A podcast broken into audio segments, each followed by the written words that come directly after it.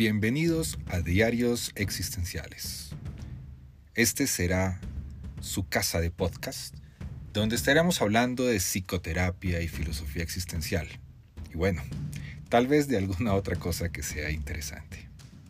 Soy Juan Pablo Díaz del Castillo, psicólogo y publicista colombiano, y espero que me acompañen, más bien, que nos acompañemos en este camino. Bienvenidos.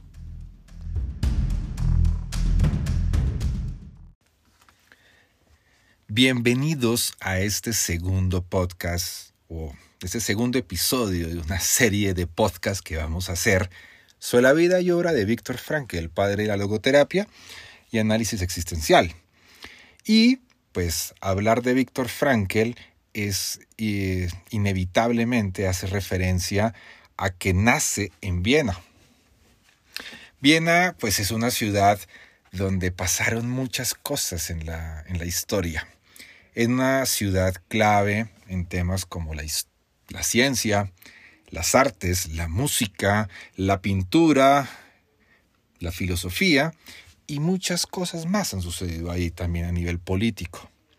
Por eso quiero hablar un poco de la ciudad, qué es Viena y qué significa para el mundo como tal. Porque haber nacido en una ciudad como ella tuvo que haber influenciado de alguna forma a Víctor Frankl.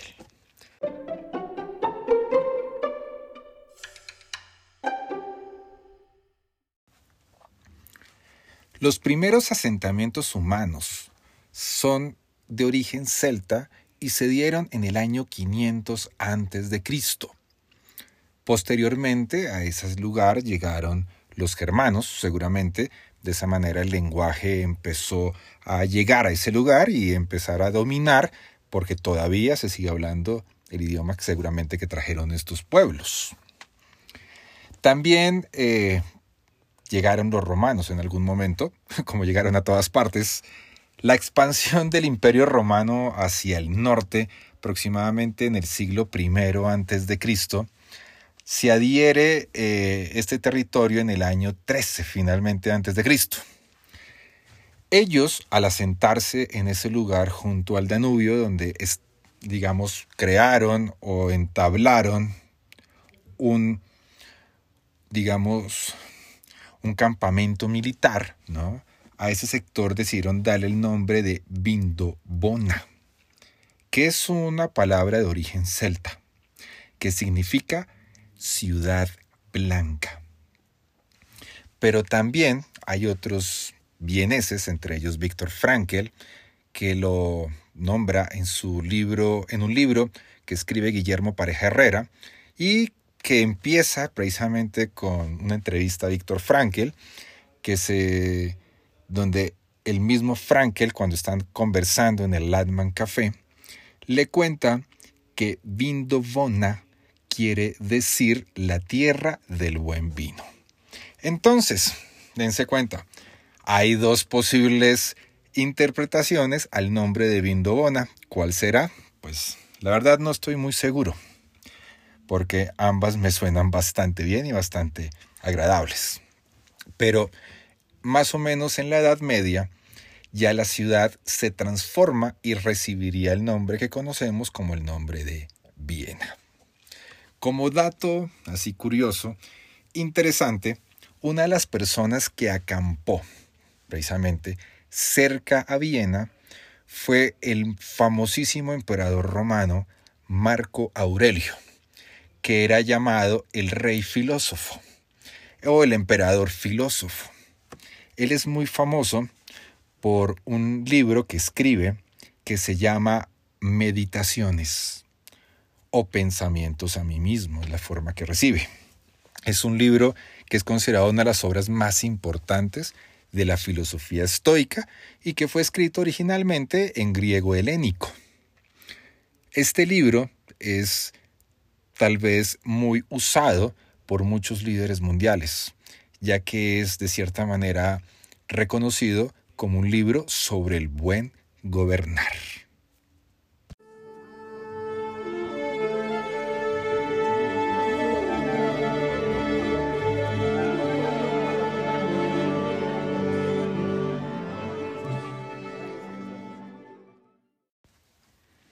Hablar de Viena hace referencia inevitable al río Danubio. El río Danubio es famosísimo eh, y ha sido inmortalizado por pintores, pero también por muchos músicos, entre ellos principalmente Johann Strauss, con sus valses célebres como el Danubio Azul, ¿no? O también existen las ondas del Danubio, las voces del Danubio, el bello Danubio, ¿no? Es decir, hay una gran cantidad de composiciones hechas a este río. Y es inevitable hacer referencia, ya que eh, Viena está atravesada por el canal del Danubio, digamos más hacia el centro, hacia el centro histórico, y en una isla al otro extremo se encuentra más, digamos, el, Danubio navegable. El río Danubio es muy famoso, tal vez uno de los libros de los ríos más importantes de Alemania, y que cruza eh, varios países. Nace en Alemania, más o menos al suroeste de Friburgo. Friburgo es muy famoso porque allá fue donde eh, digamos, estudió Heidegger, donde estudió Max Scheller, donde estudió Edith Stein y donde enseñaba Edmund Husserl. Era el centro de la fenomenología, del método fenomenológico, y a principios del siglo XX se convirtió en uno de los lugares más importantes en el estudio de la filosofía, que da origen también a la filosofía existencialista. Entonces nace en Alemania al sur de la Selva Negra, atraviesa Austria, Eslovaquia, Hungría, Croacia, Serbia, Rumania, Bulgaria, Moldavia y desemboca finalmente en Ucrania, en el Mar Negro. Por ahí hay elementos interesantes, como por ejemplo las puertas de hierro, que es algo que menciona mucho algunos historiadores griegos. Así que Viena y el Danubio nos abren a hablar un poco más de lo que fue la historia de esta gran ciudad.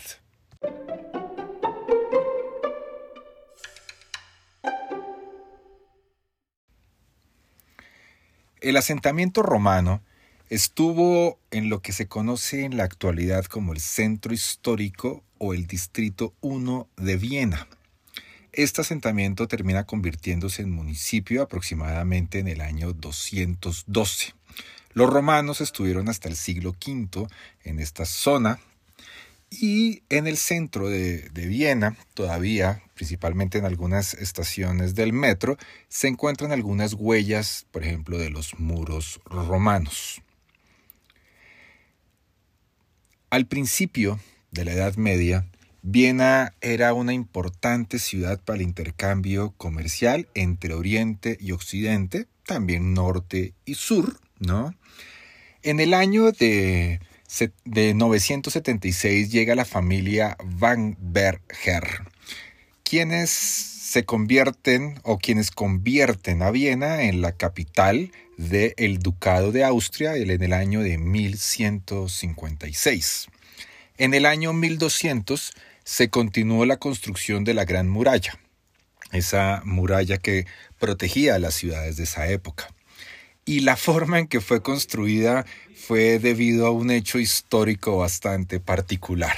Y es que en esa época se realizaba la tercera cruzada cristiana y el famosísimo Ricardo Corazón de León fue capturado en 1192 por el duque, por el duque Leopoldo V, y a los ingleses les tocó pagar una gran suma por su rescate, y con ese dinero se finalizó la Gran Muralla. Pero bueno, esto no tuvo, tuvo algunas consecuencias, y tal vez una de las más complicadas, ¿no? Es que el, el Papa Celestino III excomulgó al duque Leopoldo V por haber capturado a Ricardo Corazón de León, que era tan importante ¿no? para la iglesia cristiana en el momento de las cruzadas. En el año de 1221, Viena se había convertido en un sitio de paso obligado para todos los comerciantes que navegaban por el río Danubio. Y la ciudad, ¿no? Le eh, solicitaba o le exigía, según dicen, a los navegantes que ofrecieran sus productos en la ciudad y luego podían seguir su viaje tranquilamente, casi como una especie de peaje. De esa manera Viena se fue convirtiendo en una gran ciudad eh, comerciante, ¿no? Que de cierta manera tenía una relación muy importante entre Oriente, Occidente, Norte, Sur, como habíamos hablado antes, ¿no? Y también poco a poco se fue llenando de extranjeros, casi como es en la actualidad. Por ejemplo, en, en esta época, cuando uno va a visitar el Nashmark, ¿no? puede encontrar uno tanto productos como comida de muchas latitudes del mundo, ¿no? Porque es un lugar ideal precisamente para eso. Y ya vemos que desde el siglo XIII ya Viena era, digamos, un lugar importante en, el comercio, ¿no? Eh, por esos años también el duque Federico II negoció con el Papa la creación del obispado de Viena. Pero en 1278 suben al poder los Habsburgo y se dedicaron a consentir y a cuidar a Viena, ¿no? sobre todo a nivel de crecimiento, de progreso, de belleza y sobre todo de mucho poder. El duque Alberto II fue el impulsor de la construcción de la iglesia de San Esteban. En 1365, el duque Rudolf IV, conocido como el fundador él era conocido como el fundador precisamente porque era muy generoso dando dineros para grandes construcciones en la ciudad. De esa manera impulsó la creación de la Universidad de Viena, tal vez una de las más antiguas del mundo. Recordemos que en esa universidad, 900 años después, estudiaría Víctor Frankl. Pero bueno, por ahí también pasaron personas como Sigmund Freud. En 1421, el duque Alberto V expulsó a los judíos por primera vez de Viena. Ellos ya se encontraban asentados en ese momento en la ciudad, ¿no? Y decidieron establecerse al otro lado del canal del Danubio, en una isla, ¿no? Que en la actualidad se conoce como el Distrito 2, en ese sector, es Distrito 2 o el Distrito de Leopoldstadt. En la actualidad es una zona judía por tradición. En esa época se encontraba también la sinagoga eh, que fue destruida por los nazis, ¿no? Y en la época de mayor antisemitismo fue conocida como la Isla del Ajo. En 1469 eh, por fin Viena tuvo un obispo. Y se nombró a la iglesia de San Esteban como la catedral de la ciudad. Durante esa época, eh, Viena se convertiría también en la silla del emperador austriaco, quien controlaba los territorios de Hungría y Bohemia. Bohemia que más adelante haría parte de lo que conoceríamos con el nombre de Checoslovaquia, después como República Checa. Como dato curioso, aún no se había descubierto América. Durante ese tiempo, Europa tuvo que enfrentarse a uno de los conflictos, digamos, filosóficos, teológicos, mm, éticos, morales más interesantes que se enfrentó. En Alemania eh, surge la figura de Martín Lutero, quien se generó una cultura de, protestar contra ciertos privilegios, digamos, de los, del papado en Roma, del cual él no se encontraba como completamente eh, satisfecho, sentía que, que había demasiado, era muy ostentosa la iglesia en esa época, cuando él consideraba que deberían tener diferentes formas de verse la religión. Entonces, Viena no fue ajena a eso. Viena tuvo que enfrentarse a los, protestantes, a la reforma, como también a la contrarreforma católica. En la contrarreforma, gracias a eso, pues Viena se acerca al Papa, eh, reafirma eh, como, se reafirma como una ciudad católica, ¿no? Y de esa manera se generó una, una relación importante haciendo que los jesuitas llegaran a la Universidad de Viena. Ellos se ganaron rápidamente el reconocimiento tanto de la sociedad de Viena como de las altas cortes en la ciudad, debido ¿no? a sus grandes aportes en las humanidades, las ciencias, la filosofía y la teología, volviendo la Universidad de Viena y la ciudad uno de los centros intelectuales y académicos más importantes de Europa. Pero pasa el tiempo y asume el poder nada más y nada menos que Carlos V de Alemania o Carlos I de España. Él tenía tantos títulos nobles que fue finalmente nombrado como emperador del Sacro Imperio Romano y encabezó la conquista de los territorios en América. Todo lo que conocemos de la conquista. Durante ese tiempo, ¿no? Él decidió entregar sus territorios a su hermano Fernando, los territorios austriacos, a su hermano Fernando. Antes de la contrarreforma, en el siglo XVI, Viena tuvo que soportar exactamente en el año de 1529 ataques, el primer ataque, mejor dicho, de los otomanos turcos. Fue un ataque que no tuvo mucho éxito debido pues a las murallas de la ciudad, debido a las epidemias y a la llegada del invierno. Debido a eso, eh, los gobernantes de Viena decidieron agrandar las defensas, aumentar las murallas, construir un foso de agua, poner más garitas, ¿no? Y finalmente el trabajo dio resultado porque en 1683, ya siglo XVII, vuelven los otomanos turcos a invadirlos, ¿no? Pero finalmente pierden por segunda vez y se retiran como diríamos en Colombia, con el rabo entre las patas. ¿no? En el siglo XVIII, Viena pasó de ser una ciudad medieval a una ciudad barroca. Se construyeron grandes palacios, por ejemplo el Palacio de Liechtenstein, el Palacio de Schwarzberg y el Palacio de Belvedere.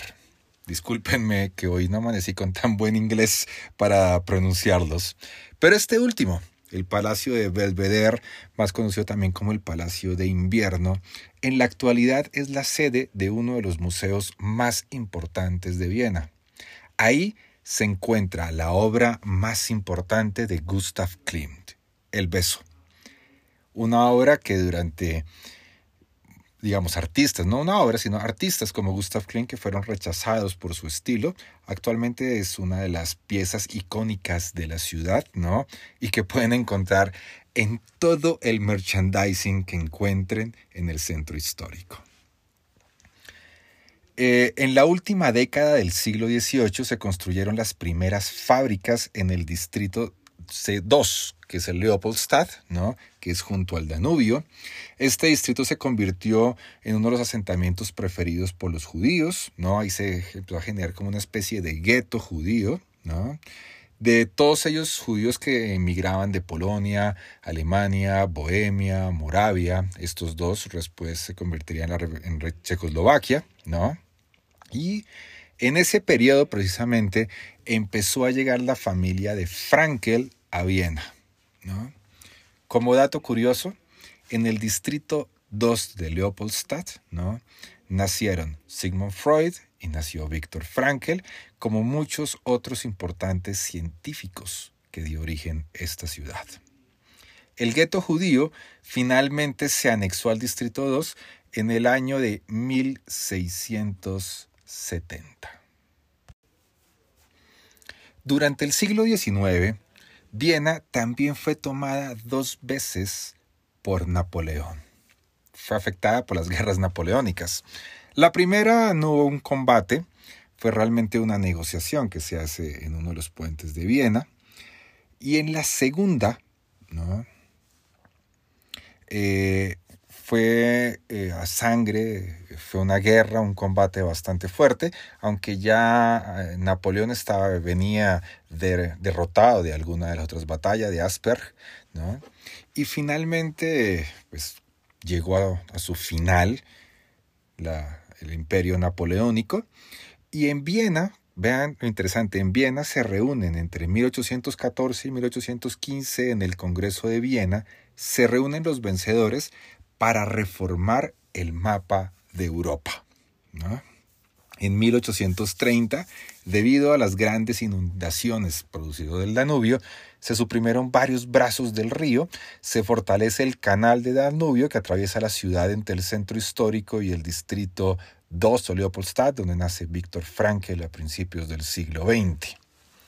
Se siguió creciendo la ciudad en población, en dimensiones, se crearon nuevos distritos. En 1858 se derrumban las murallas, las famosas murallas que defendieron a la ciudad, ¿no?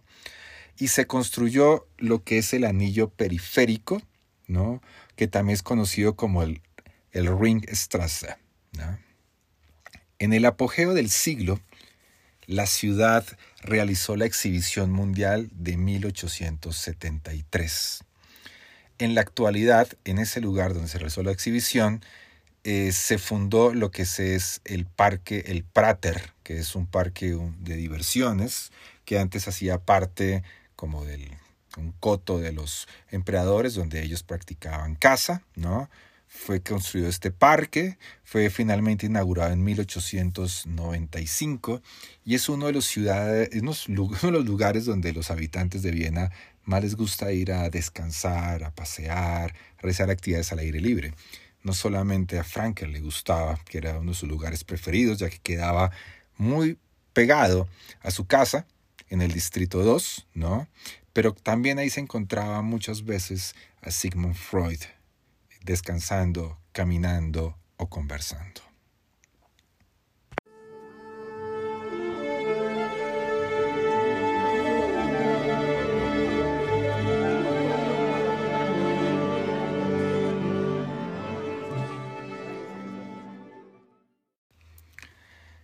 Bueno, aquí finalizando este pequeña, esta pequeña reseña histórica que casi que nos lleva aproximadamente unos 24, 25 siglos, porque hablamos desde el año 500 antes de Cristo hasta finales del siglo XIX, se preguntarán qué tiene que ver esto con la vida y obra de Víctor Frankl. Y, y bueno, la verdad es que una vez que estaba tomando la decisión de cuál iba a ser el siguiente episodio, empecé a leer algunos libros uno se llama El mundo y el tiempo de Víctor Frankel, de Guillermo Pareja Herrera, Un hombre llamado Víctor Frankel, de Claudio García Pintos, como el libro de El llamado de la vida, que es otra biografía de, Víctor Frankel. Y empecé a darme cuenta de algo que me llamó mucho la atención. Y es que Frankel lo vemos o lo, concebimos como una persona que se enfrentó a muchas dificultades y logró a través de la libertad eh, precisamente poner una actitud, tener una actitud frente al sufrimiento que vivió que, que nos permite reconocerlo de una manera muy interesante. Pero lo que me llama la atención es que la ciudad de Viena vivió cosas muy similares.